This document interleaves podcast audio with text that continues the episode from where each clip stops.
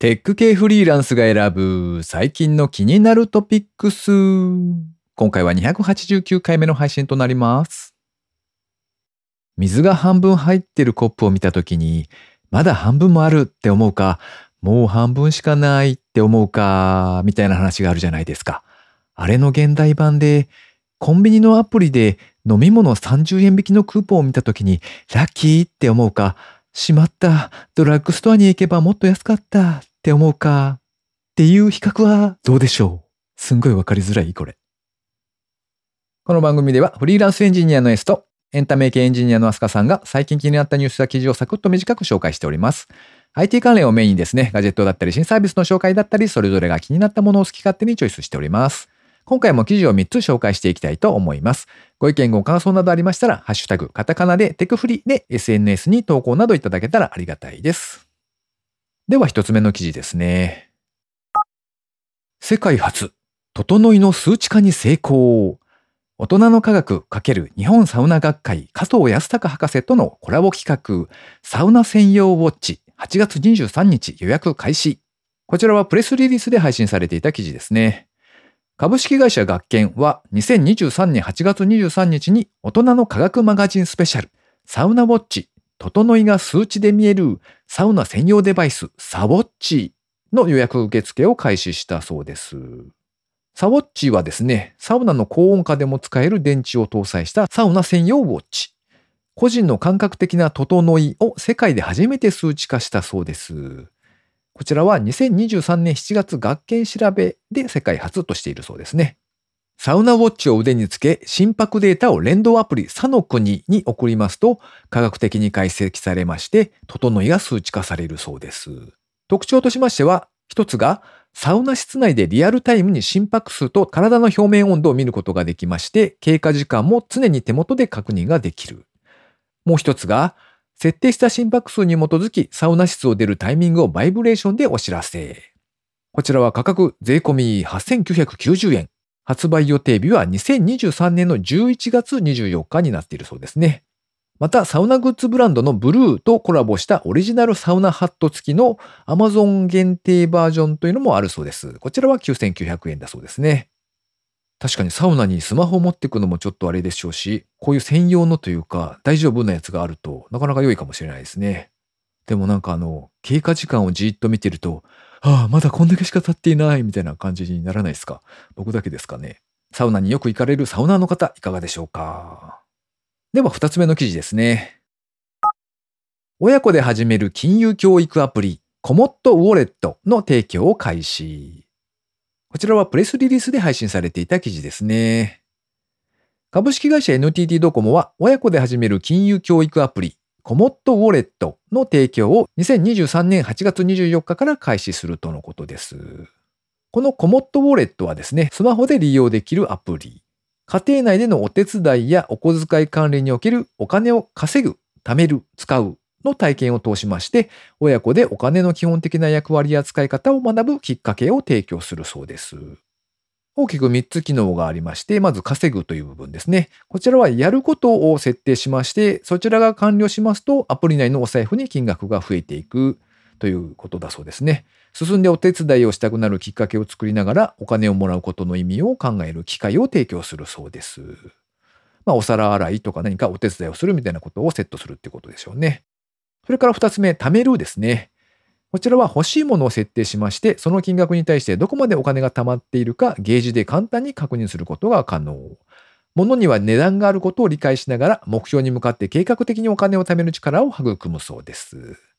そして3つ目が使うの機能ですね。アプリ内のお財布で貯まったお金をいつでも確認可能。自分なりに考えてお金を使う力が身につくということだそうです。こちらのアプリは利用料金無料。対象年齢はですね、主には6歳から10歳までのお子さんとその保護者の方が対象だそうです。ただし誰でも利用することは可能だそうです。利用方法ですけれども、App Store かもしくは Google Play Store ですね。iOS または Android を対応しておりまして、そちらでダウンロードした後に D アカウントでのログインが必要だそうです。まあ、このあたりは定番の教材みたいなものも特にないでしょうし、親が教えるというのもなかなか難しい内容なので、まあ、きっかけとしては良いのかななんていうふうに思いますね。リリースの文章の中で書かれていたんですけれども、お金は湧き出るものではなく、誰かからのありがとうの印として受け取っているものという思いで本サービスを企画、開発しておりますというふうに書かれていたんですよね。なかなかこの文章素敵だなと思いました。では最後3つ目の記事ですね。場所にとらわれずに自治体と住民をつなぐ、行かなくて良い窓口を実現。こちらは NTT データからのニュースリリースですね。株式会社 NTT データは2023年8月より自治体向けオンライン窓口サービステレコの提供を開始したと発表しました。アルファベットで TELECO ですね。T と C だけ大文字なんですけれども、多分テレコって読むと思うんですけどね、商標登録もされているようです。こちらのテレコなんですけれども、自治体がオンライン上で住民からの相談を受け付けたり、手続きのサポートを行ったりすることができるサービスだそうです。なんでも自治体の窓口がオンライン化されまして、自治体職員と市民の方がですね、ビデオ通話でやり取りができるそうですよ。これだけ聞くとなんか、めちゃめちゃ職員の人大変なんじゃないかって思うんですけど、オンライン窓口の利用は予約が必要なんだそうです。で、予約後に届くメールから簡単にオンライン窓口に接続することが可能になっています。専用アプリもいらないので、URL クリックだけで接続ができるとのこと。そしてオンライン窓口ではですね、自治体職員が画面を共有しまして、その画面を双方で操作することまでできるんだそうですね。それからですね、3拠点で同時につなぐっていうこともできて、例えば遠方に住んでいる他の家族の方がですね、一緒に参加するなんてこともできるんだそうです。第1弾としましては、福島県白河市へのサービス提供を開始しておりまして、沖縄県竹富町でもサービス提供を予定しているそうです。なんか実はコンビニで住民票が取得できるみたいなのって割と最近になって僕知ったんですよね。なので意外と気づかないところで行政の方もですね、だんだんと便利になっていくのだなというのをちょっと思いました。田舎の方だと特に市役所まで行くのが結構時間かかるみたいなこともあるので、オンラインで済ませるっていうのができるととても便利そうですね。ということで今回紹介する記事は以上となります。最後に近況報告のコーナーですね。実のところご報告が遅すぎて、この配信の翌日になっちゃうんですけれども、あの、9月の2日にですね、東京の新宿ロフトプラスワンっていうところで、ポッドキャストザ・ギャザリング秋の祭典スペシャルパフパフっていうやつが開催されるそうなんですよ。なかなか面白そうだなと思ってですね、あの、わざわざ東京まで参加しに行こうと思っております。もしリスナーの皆様の中でですね、参加される方いらっしゃいましたら、もし見かけたらぜひ声をかけてやってくださいと言いつつ、僕、基本的にアイコンしか出してないので、わかるわけないなというのはちょっと思いました。えー、身長160センチぐらいの天パの男性がいたら僕かもしれません。はい。なんか4番組合同で企画を立ち上げられたのかな？9月2日の午前11時ですね、に会場しまして、そこからなんかいろいろタイムテーブルが組まれておりましてですね、あの参加者の交流タイムだったりとか、ポッドキャストを配信している人も、それから、ポッドキャストが好きでよく聞いてるよっていうリスナーの方々も参加されるそうなので、まあそういった方たちの交流の場みたいな感じで、割とワイワイとする楽しそうな企画なのではないかなと楽しみにしております。で、ポッドキャスト番組を配信されている人はというか、まあ番組のですね、ステッカーなどを配布できるよというコーナーも用意してくださるそうなので、あ、何もやっていないと思って急遽ですね、